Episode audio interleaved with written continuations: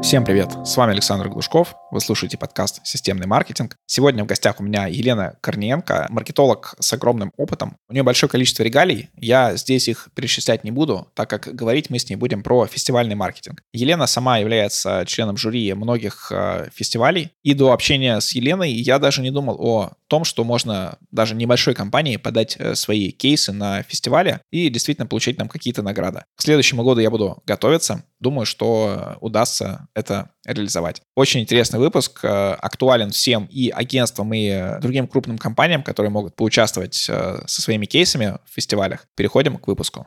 Кстати, если ваш бизнес — это B2B, и вы ищете того, кто выстроит вам интернет-маркетинг, обращайтесь ко мне. Мое агентство специализируется на B2B для промышленных предприятий, заводов, новых технологий, в общем, на всех, у кого достаточно сложно достать целевую аудиторию, но при этом это крупные денежные контракты. Ссылка на агентство в описании.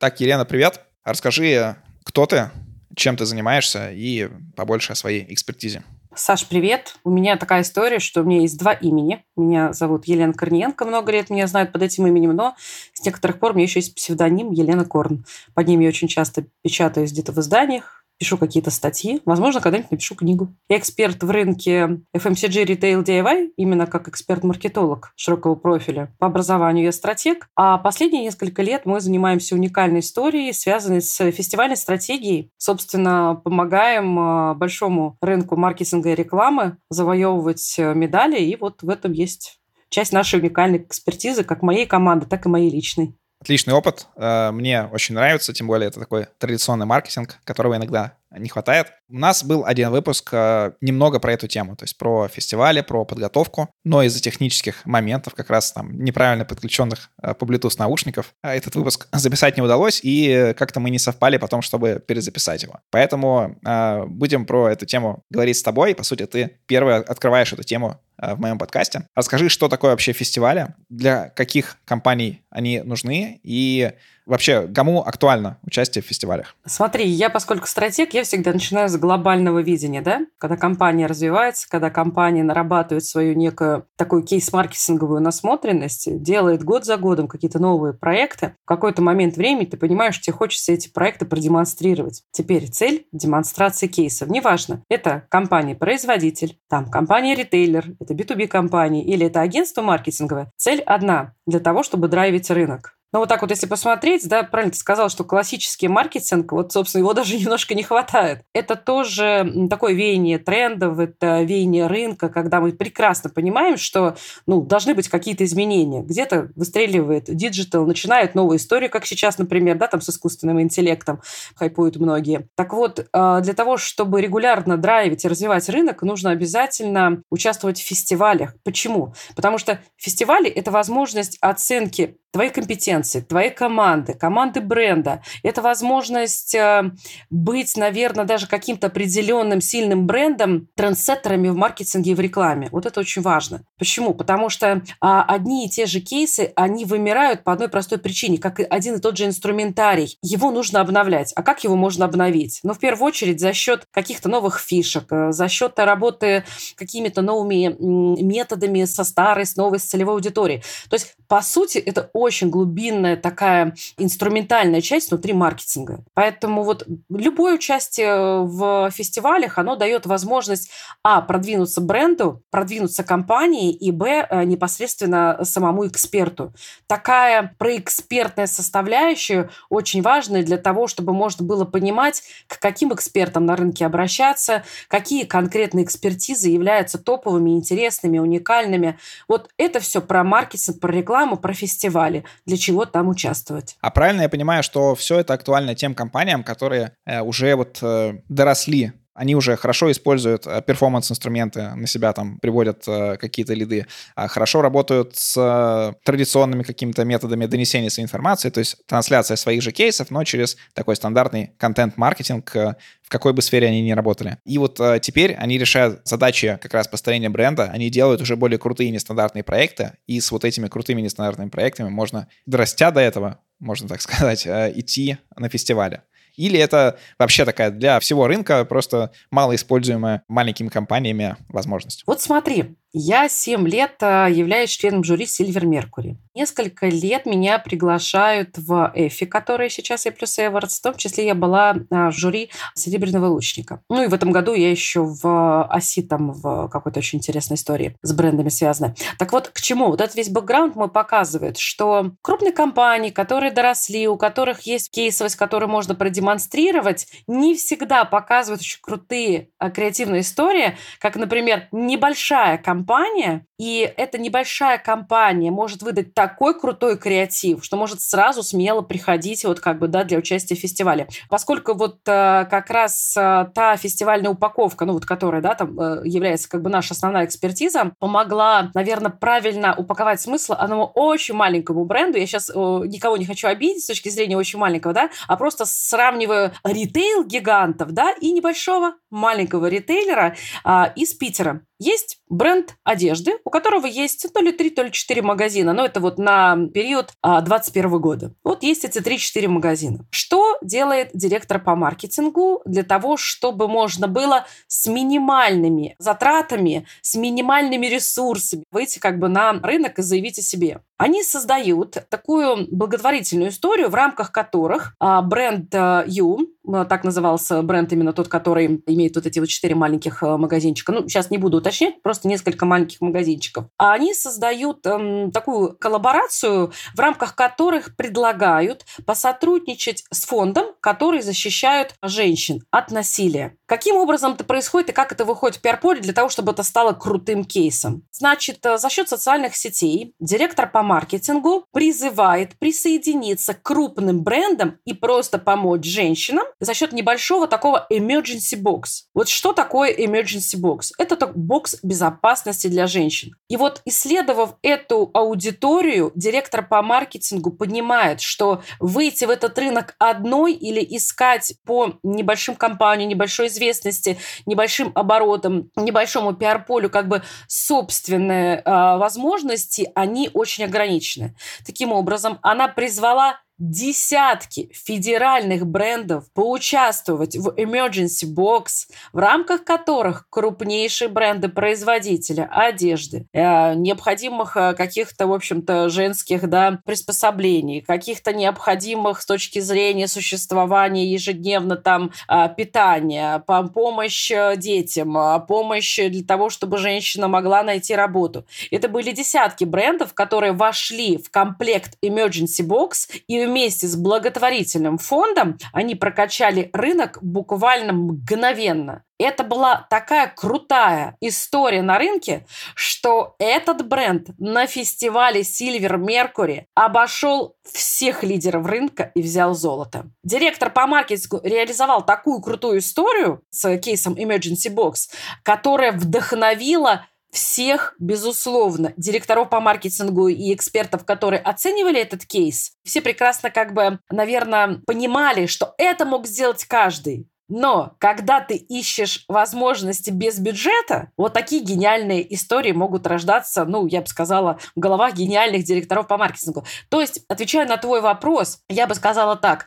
Нет такого, что тебе нужно сначала э, занять федеральные позиции как бренду или там, допустим, как агентству для того, чтобы взять и выстрелить, да, и э, войти как бы в какие-то обсуждаемые истории. Агентство может существовать год и выдать там 3-4 классных креатива, в рамках которой они могут быть ситуативными, но они достойны как бы награды фестиваля. Это может быть бренд, как вот, который я привела пример, да, маленький там а, ритейлер, который, в общем-то, имел возможности как бы засветиться там на таком уровне. И это может быть эксперт даже, да, там, э, который придумал какую-то историю, вместе с брендом ее отработал и вышел на рынок. То есть вот за 7 лет я видела, наверное, ну, примерно так, процентов 30 кейсов небольших брендов, но которые взяли крутые награды. Поэтому мое заключение следующее. Не бойтесь, не ограничивайте себя, а идите и пробуйте как бы, да, там показать, что вот мы крутые, мы классные. Классный кейс э, и, в принципе, пояснение. Я с этим сталкиваюсь и В обычном контент-маркетинге, когда мы свои какие-то кейсы публикуем, если ты публикуешь просто стандартные кейсы, там, 100 проектов, где вы делаете свою работу и делаете ее хорошо,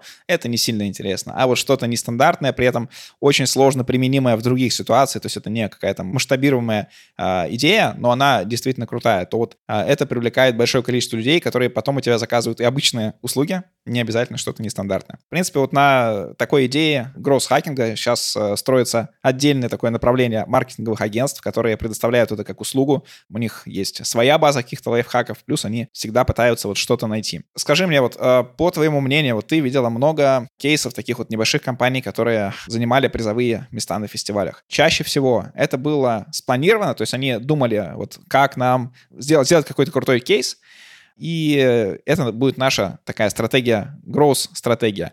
Или же э, всегда это случалось случайно, но потом нужно было просто допилить, красиво это упаковать и представить рынку. Вот прям честно сразу скажу, что я предполагаю, что это 50 на 50. Почему предполагаю? Потому что из тех интересных кейсов, которые мы сами упаковывали, у нас вот было ровно два подхода. Один подход, когда заранее к нам приходит бренд, компания, которая говорит, у нас есть классный кейс, помогите упаковаться. То есть у них это история, которая подготовлена. То есть это история, которая а, уже а, заранее спланирована, да, что мы пойдем на фестиваль. Часть ребят ребят приходят, ну, примерно так, там неделя осталась до а, A плюс Эвардс или до Silver Mercury, уже заявки как бы последние принимаются, а кроме того, что ее оплатить, еще нужно что-то описать, упаковать. И они говорят, слушайте, говорит, а может быть вот нам попробовать? И они совершенно не запланированы, идут, пробуют. И а, если есть возможность м, упаковаться с точки зрения экспертизы правильно, они тоже побеждают. Нет такого, знаешь, единого правила, в рамках которых можно сказать, ребята, вам нужна фестивальная стратегии, вы только так можете завоевывать медали. Да нет, это как в классическом маркетинге, да, это знаешь, как утром. Встал, что нужно сделать? Заправить постель, почистить зубы, сделать зарядку, да? Ну, в общем-то, если ты не сделал зарядку, в общем-то, будешь чувствовать себя хуже, чем если бы ты сделал зарядку. То же самое и здесь. Встал, понял, что тебе можно как бы идти с этим как бы на какой-то фестиваль, нашел эти фестивали, быстро платил заявки, пошел, сделал. С другой стороны, если ты правильно утром встаешь, правильно чистишь зубы, то ты можешь точно так же спланировать свою фестивальную стратегию на год, заранее определить бюджеты, заранее определить, какие конкретные кейсы, либо в рамках агентства, либо в рамках бренда, э, действительно как бы ты хотел бы показать рынку и постепенно упаковываться. Причем упаковка же, она достаточно одной упаковки одного кейса для того, чтобы поучаствовать в разных фестивалях. Просто иногда нужно поменять, подсветить смыслы под определенные номинации. Но при этом это тоже история, когда ты запланированно, правильно создал себе годовую фестивальную стратегию, ты понимаешь, какой тебе поток денежных средств нужен для того, чтобы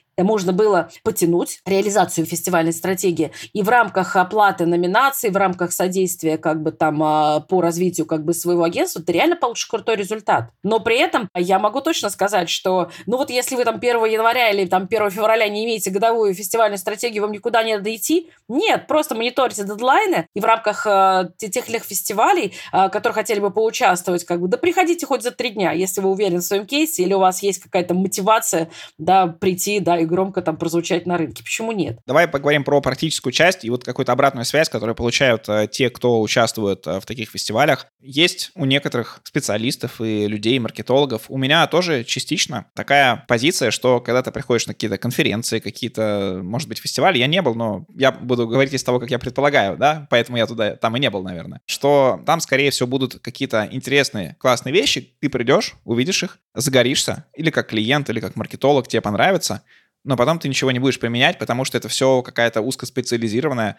история, которую очень сложно, опять же, масштабировать и другим проектам это все применить. И вроде как круто, но не практично. Что ты скажешь по обратной связи с другой стороны? То есть насколько участники впоследствии получают э, заявки какие-то или участие в каких-то рейтингах или какое-то упоминание в СМИ? Что дает им это участие? Здесь тоже очень важно понимать, что на старте можно обеспечить себе запланированное пиар-поле. Ну вот простым языком, да? Самое там, допустим, э, ну правильное, подойти следующим образом. Совместно с фестивальной стратегией э, сделать поддерживающую пиар-стратегию. Я скажу так. Допустим, когда к нам приходит фестивальная стратегия, мы всегда прописываем пиар-поле. Объясню почему. Потому что несколько есть вариантов, как развить свой кейс, поддержать, чтобы его обязательно заметили, и чтобы потом компания получила те же самые лиды, да? То есть, чтобы э, по кейсу пришли на обратную связь. Незадолго до того, как э, жюри приступит к знакомству с кейсом, кейсом в день журения, можно разместить э, такой предпиар на составе, на VC, ну, на таких достаточно самых популярных и а, правильных маркетинговых СМИ. Почему? Потому что уже там можно сделать задел на некое знакомство, на некую интригу. Это первое. Второе. Дальше члены жюри знакомятся, что у них откладывается. У них откладывается о том, что они слышали это в пиар-поле. А если они слышали в пиар-поле, ну, значит, они уже на уровне автоматизма понимают, что эта компания достаточно серьезно подходит к тому, что она занимается таким, знаешь, правильным, наверное, маркетингом, да, когда они понимают, что об этом кейсе нужно, ребята, говорить, посмотрите, мы его сделали. Дальше это мотивирует э, пройти шорт-лист кейс. После того, как прошли в шорт-лист, есть второй этап. Этот этап, когда уже из шортов отбирают металл, да, распределяют металл, золото, серебро, бронза.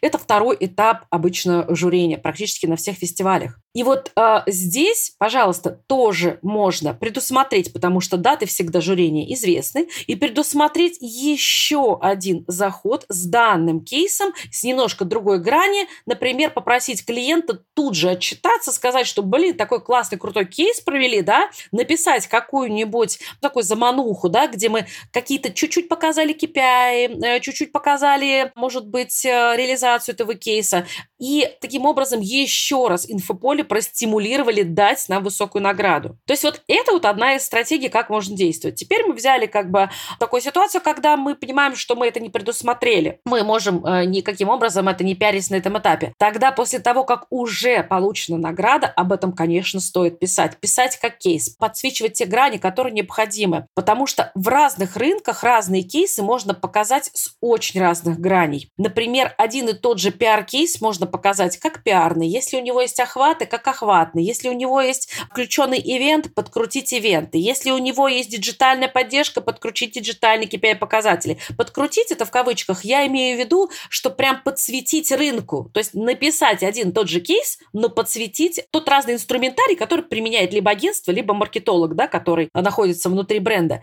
И вот эта вот история, она всегда позволяет подчеркнуть экспертизу, и, естественно, в таком случае возвращаются большое количество клиентов. Но а большое конечно, это всегда связано и с тендерами, и с откликом, и самим кейсом. Наверное, небольшой, правильно сказать, а какое-то количество клиентов нужно этому агентству. Иногда достаточно двух клиентов, чтобы агентство год прекрасно существовало. Я думаю, прекрасно понимаем. Но мы знаем, что существуют разные рейтинги, и вот, э, допустим, некоторые агентства делают ставку на креатив, участвуют именно в креативных номинациях, во всех креативных сессиях, связанных с креативными э, директорами, и входят потом в топ топ-3 креатива. Что происходит? Откровенно говоря, происходит рост чеков 3-5 раз. То есть, например, видеопродакшн, который там каким-то образом имел ну, совершенно классные возможности, но при этом не участвовал как бы да, в кейсах, он может заявить себя с классным креативом, каким-то доказать, что этот креатив принес э, эффективность клиенту и уже продавать свои ролики значительно дороже. Почему?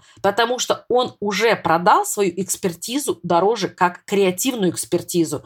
И в этом случае это уже не просто компания видеопродакшн с монтажом, да, там каким-то, а это компания, которая создает идею, которая продает. И вот таким образом мы понимаем, что вот, и в первом случае, когда ты параллельно с фестивальной стратегией запланировал поддерживающую пиар-стратегию именно в фестивале твое участие, у тебя это может сработать. И вторая история, когда у тебя там, не знаю, ресурсы, время ограничено, но ты а, взял награду, даже если ты в шорт-лист вошел, это награда, да, то есть шорт-лист это тоже награда. Шорт-лист это тебя уже признали рынком как, ну, блин, интересный кейс. Но в здравой конкуренции, безусловно, любой интересный кейс может получить уже золото, серебро и бронзу. Мы же не знаем, да, какое количество кейсов еще борется как бы с твоей идеей. И вот в любом случае, если ты эту награду подсвечиваешь, и ты об этом говоришь, то ты уже в профессиональном рынке. Как минимум там топ-100 рекламодателей, которые регулярно как бы, да, там э, можно увидеть на составе, это та цель, в которой можно стремиться. А для этого, да, вот необходимо просто говорить об этом чаще. Классно, когда есть блог, классно, когда есть какая-то там экспертиза, но надо не забывать, что об этом нужно говорить чаще и больше. Ты говорила про то, что многие пытаются пойти участвовать в креативных номинациях. Мне кажется, это такая очень опасная скользкая дорожка, потому что ты идешь э, в зону, где конкуренция, она максимальная, потому что после того, как ты сделаешь что-то креативное, сделают еще более креативное, и вот этот креатив, он всегда будет расти, а если ты пойдешь в какую-то сферу, может быть, более спокойную и сделаешь что-то креативное там, тебе, я думаю, и выиграть удастся лучше. Я предлагаю пройти следующий этап нашего разговора, а, он более технический, про то, что делают практически никто в малом а, бизнесе, там среди тех же агентств. Это про красивую упаковку того, что мы будем презентовать. Люди, которые работают в маркетинге, я думаю, это часть это какие-то технари, часть это, может быть, визуалы и такие вот, кто больше про брендовую рекламу, про медийку и так далее.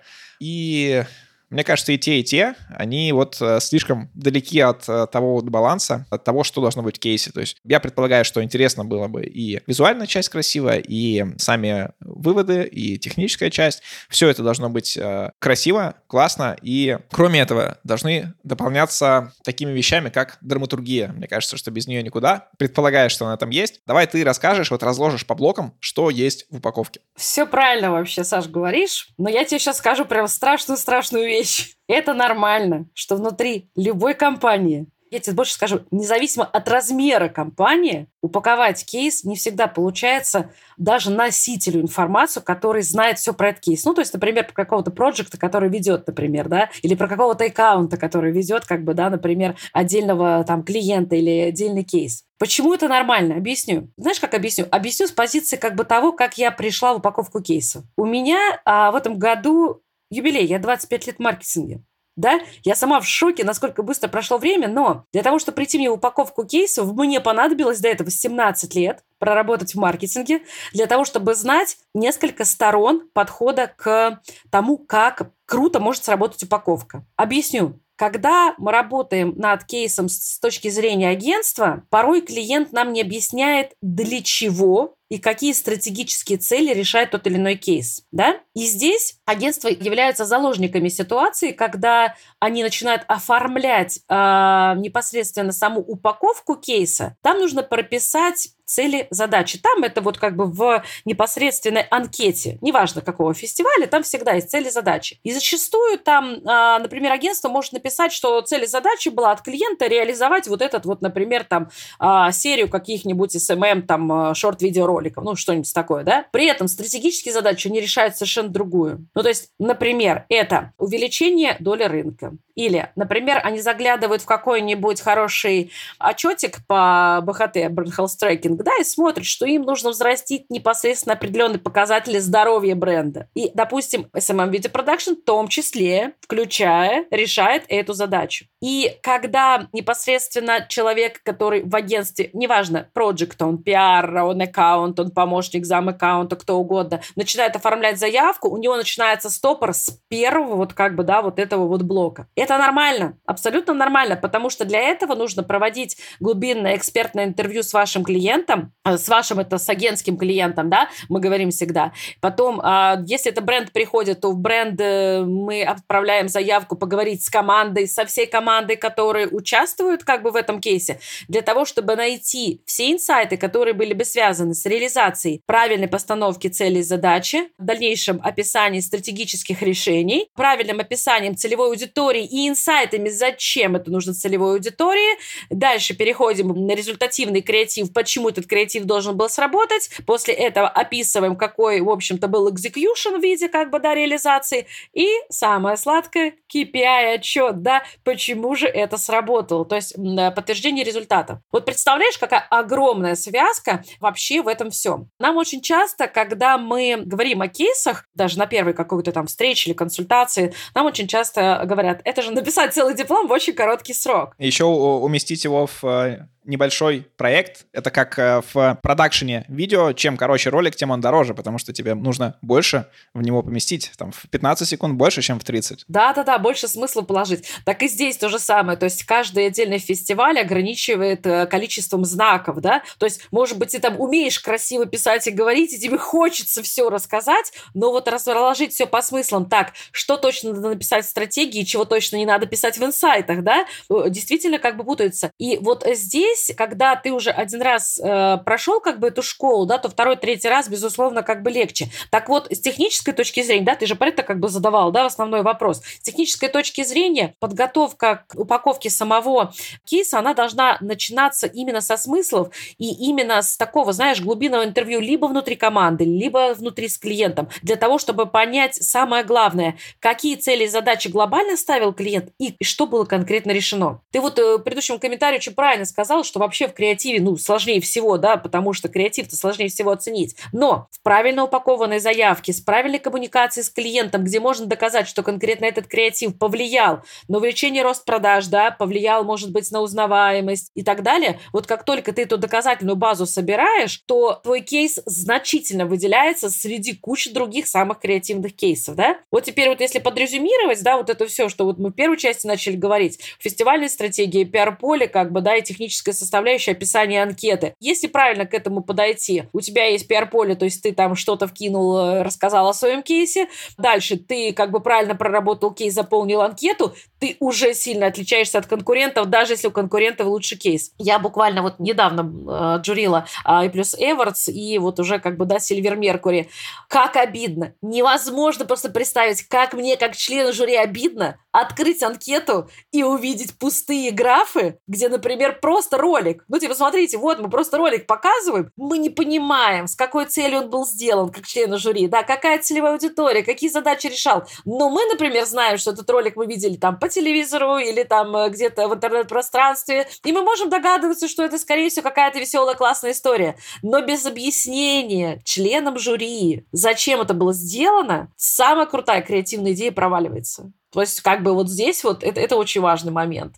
Как я, знаешь, как вот говорю всегда, мы э, общаемся следующим образом. Вот у меня агентство, да, там у тебя агентство, да, там вот мы что, мы когда приходим к клиенту, да, мы как мальчик с девочкой такие познакомимся, все такие хорошенькие, все рассказывают, какие они молодцы, продают свои услуги, значит, клиент покупает. И дальше мы уже общаемся с позиции зашоренности, то есть мы внутри агентства и клиента вместе делаем какую-то очень длительную работу, потом, в общем-то, в процессе мы э, где-то устаем, где-то радуемся результатам, все, проект заканчивается, и тут надо с этим проектом идти в фестиваль. Так вот, надо заново прожить историю знакомства, заново историю вдохновения того, как ты входил в этот проект, для того, чтобы потом вот как бы, да, красиво и правильно подвести и историю с этими результатами. Это вот прям правильный такой подход, когда ты понимаешь, что вот ты заново проживаешь, но сейчас я скажу, к чему я все это. Ты же первый раз продавал клиенту, а второй раз ты эту идею должен продать профессиональному сообществу, члену жюри. И член жюри – это уже как бы часть э, того, как буду смотреть и глазами клиентами, и агентами, потому что они хотят хотят увидеть красивую картинку,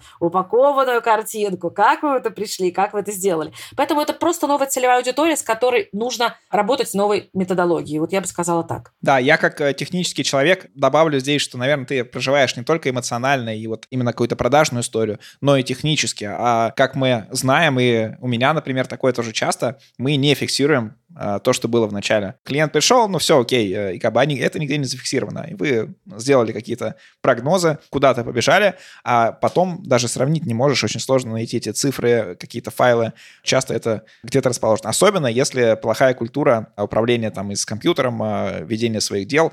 Недавно был у нас выпуск про цифровой этикет, а, как раз вот э, этот момент тоже затрагивали. Согласна с тобой на сто процентов. Кстати, можно я тебе вот тут дополню? У нас в прошлом году приходила на упаковку аналитическая агентство агентство. И знаешь, чему были больше всего ребята удивлены? Они делают очень классные проекты по бигдате, они не понимали, каким образом можно было, например, на Silver Mercury выиграть, как бы, например, что рассказать про креатив. Так вот, там креатив, например, являлась история того, как клиент взаимодействовал в этом проекте, как бы внутри инструментария маркетинга, откуда собиралась бигдата. То есть мы вообще такую историю положили, которую вот больше никто это не сделал. И это тоже нормально, если как бы в самом начале, как ты правильно сейчас сказал, цифрового этикета это не отслеживается. Приходится каждый раз восстанавливать восстанавливать это все, да, это круто. Но даже аналитику диджитальную можно упаковать в классный креатив. Давай вот еще раз по пунктам пройдем. Что у тебя должно быть? Вот, допустим, ты уже подаешь заявку, то есть у тебя заявка раз, что-то вот такое твердое. Что еще из твердых элементов? Какие-то презентации, а, видео, твои спичи, которые ты должен записать? Что, что должно быть? Смотри, вот прямо начиная с первого этапа, очень важно, ты определился с фестивалем, определиться с номинациями. Потому что здесь, вот я сразу подскажу, есть два варианта стратегического такого развития. Первый вариант. Ты выделяешь свой самый крутой кейс и под него подбираешь 100-500 каких-то номинаций. Ну, я сейчас условно сказала. Например, под э, любой кейс можно подобрать 3-5 номинаций. Особенно в этом как бы хороши сейчас фестивали с точки зрения количества номинаций. Например, Меркурий там в очередной раз увеличил количество номинаций в этом году, количество блоков, да? Что это говорит? Это говорит о том, что ты можешь взять, прийти с кейсом, который, помнишь, я говорил, да, можно подсветить со стороны диджитала, ивента, там, пиара, и ты можешь с этим кейсом пойти во все эти номинации и попытать свою удачу. Что может быть в результате? В результате может быть, что ты из пяти номинаций возьмешь одну награду, а можешь из пяти номинаций взять четыре награды. У нас было такое, мы когда начинали, один из первых наших клиентов в Бензюэле, они пришли а, с четырьмя номинациями, они взяли все четыре номинации в кейсом, в котором они вообще не были уверены. Это вот, ну, как бы наша такая звездная история с ребятами, с агентством. Первое, что определиться с количеством номинаций, это первая стратегия с одним кейсом. Вторая стратегия, ты думаешь, ну, блин, у меня там 3-5 классных кейсов, ну, нет денег так, чтобы все поместить в 3-5 номинаций, да, то ты тогда максимально делаешь ставку, например, выбираешь три классных кейса и в одну-две номинации пытаешься, как бы, да, предложить рынку. И та, и другая история чем хороши. Во-первых, когда ты один кейс прокачиваешь в нескольких номинаций, да, то ты показываешь большему количеству членов жюри реализацию, ну, то есть одну заявку в среднем судит 15 там, членов жюри, 15-20, да, в два этапа. То есть это уже там 40-50 человек, которые увидят, как реализован кейс. Это раз. Если ты выигрываешь, что, собственно, пиар-поле, да, подтверждает это, что вот эти 50 человек видели, как бы, да, как ты это реализовал. Теперь представь, что это 5 номинаций. То есть там уже там 200-300 человек, твоих целевых, конкретных маркетологов, которым ты показываешь, как прокачана экспертиза, как, например, агент, ну или как бренд, неважно. Вторая история. Ты показал буквально 2-3 кейса, но при этом поучаствовал в одной-двух номинациях. Тогда ты показал большее количество решений инструментальных, которые может делать твое там, ну, непосредственно агентство вместе с брендом. Поэтому, когда вот первый этап он э, проходит, он тоже не совсем тривиальный, как бы, потому что недостаточно определиться в фестивале, нужно определиться, а, с кейсом, б, с номинациями в рамках этого фестиваля. Следующий этап, безусловно, это все-таки уйти в осознание того, что в рамках анкеты, а вот анкету я уже сегодня проговорила,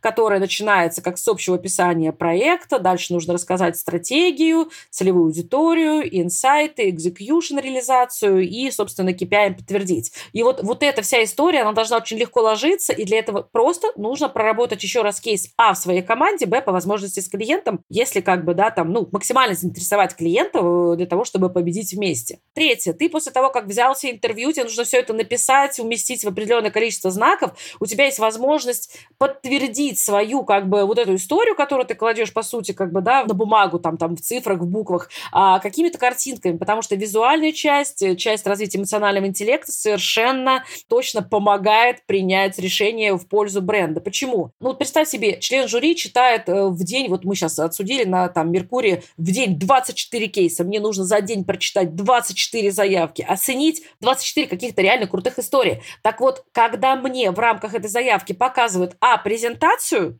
допустим, которая подтверждает скринами, допустим, да, что вот здесь вот есть такая-то аналитика, или, например, здесь есть такой креатив. Я понимаю, что у меня картинка, которую я прочитала, она визуально совпала как бы с тем, что находится в презентации. Вторая история презентация – это все-таки видеокейс. И видеокейсы сейчас почему набирают на обороты, даже как бы в самых технических, например, да, там каких-то отдельно взятых кейсах или аналитических? Потому что за счет видео-сторителлинга можно эмоционально вы вытащить члена жюри на его реальное решение. Мы, безусловно, не забываем, что все эксперты, все члены жюри – это уже именитые маркетологи, которые много лет работают на рынках, они очень хорошо владеют как бы инструментарием и оценки этого инструментария маркетингового. Но если, условно говоря, заполнить заявку и не подтвердить презентацией или видеокейсом, просто на фоне других в рамках одной номинации ты теряешь как бы свои позиции. То есть вот такая максимальная упакованность, э, начиная от выбора Э, фестиваля, выбора номинации, выбора кейса, описание этого, контентного описания кейса, да, то есть классным копирайтом, плюс презентации, плюс видеокейс. Вот, вот эта вот вся работа,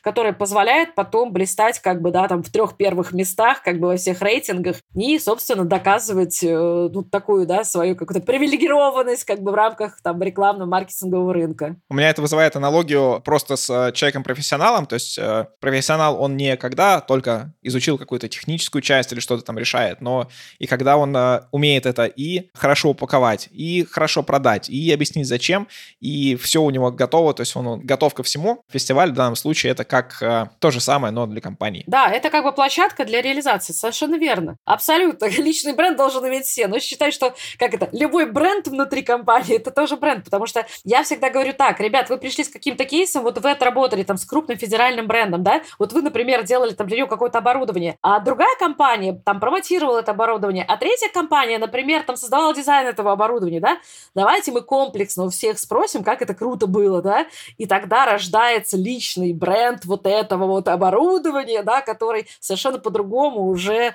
а, представлен там в умах членов жюри. То есть это правильная упаковка, классно донести, вот, ну, прям, я могу даже некоторые бренды прям хвалить, как я год за годом читаю, и я понимаю, что как это круто, такие заявки, такие интересные кейсы, а, какая глубина маркетингового подхода, да, и тут же в противовес такие же крупные, такого же уровня бренда просто забывают заполнить какие-то анкетные данные ты теряешь нить и понимаешь, что а могло бы быть круто, а мог бы быть, да, там металл, например. Ну, да, мы, мы так пару тендеров потеряли тоже, когда у тебя хорошая стратегия, все очень классно, потрачено много времени, но ошибки в заявке, и все, ты вылетел. Да. Это отдельный experience, который, да, нужно набирать. Это не простая история, не тривиальная история. Елена, спасибо тебе. Мне кажется, мы классно поговорили про эту тему. Хорошо ее так с разных сторон раскрыли.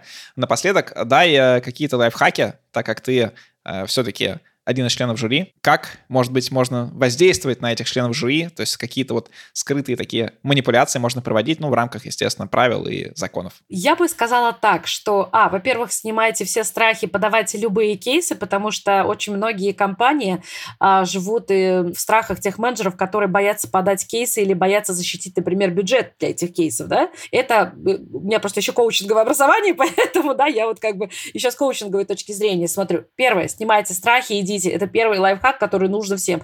Просто смотрите на ваш кейс как на какую-то звездную историю и вот э, подбирайте под нее фестивали и номинации. Вторая очень важная история. Ребята, идите в видеокейсы, делайте видеокейсы какие угодно, короткие там. Пусть это будет как бы видео-сторителлинг, пусть это будет какая-то история, которая будет подана нетривиально, даже тогда, когда в видеокейсе не было видеосъемок. Ну, то есть, например, за счет анимации можно показать, как работает инфографически та или иная история, связанная там с бигдатой, да, или с получением данных. То есть мы понимаем прекрасно, что анимационный ролик, он очень четко может расставить и показать членам жюри, как это круто. Это очень сильно подкупает, потому что а, члены жюри понимают, что к ним отнеслись с уважением. Да, то есть я бы сказала, что это тоже лайфхак. А третье, обязательно приходите на очную защиту, потому что всегда ну, практически на втором этапе, ну, например, в Меркурии, а, может быть, и других, кстати, фестивалях, а, есть возможность лично защититься перед а, командой членов жюри. А вот в Меркурии это точно год за годом. После того, как шорт-лист прошли, а, можно в онлайне. Сейчас раньше было в офлайне, приходили просто в аудиторию, там, где были члены жюри. А сейчас это в онлайне. Ты подключаешься командой, Члены жюри читают твою заявку, смотрят видеокейс, и у них возникают вопросы. И вот здесь подготовленные команды очень круто могут вытянуть свой кейс прямо на золото.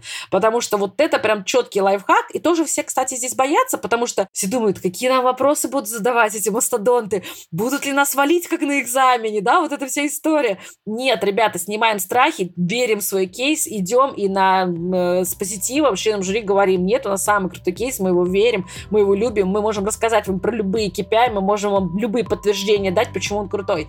Такая уверенность в себе, в существовании там подходу к своему там маркетинговому инструментарию, такой уверенный, очень сильно подкупает. Это вот прям, ну, на уровне, мне кажется, любой коммуникации, а членов жюри тем более. Всем спасибо за внимание. Подписывайтесь на мой э, телеграм-канал Глушков, нижнее подчеркивание, блог. Пока.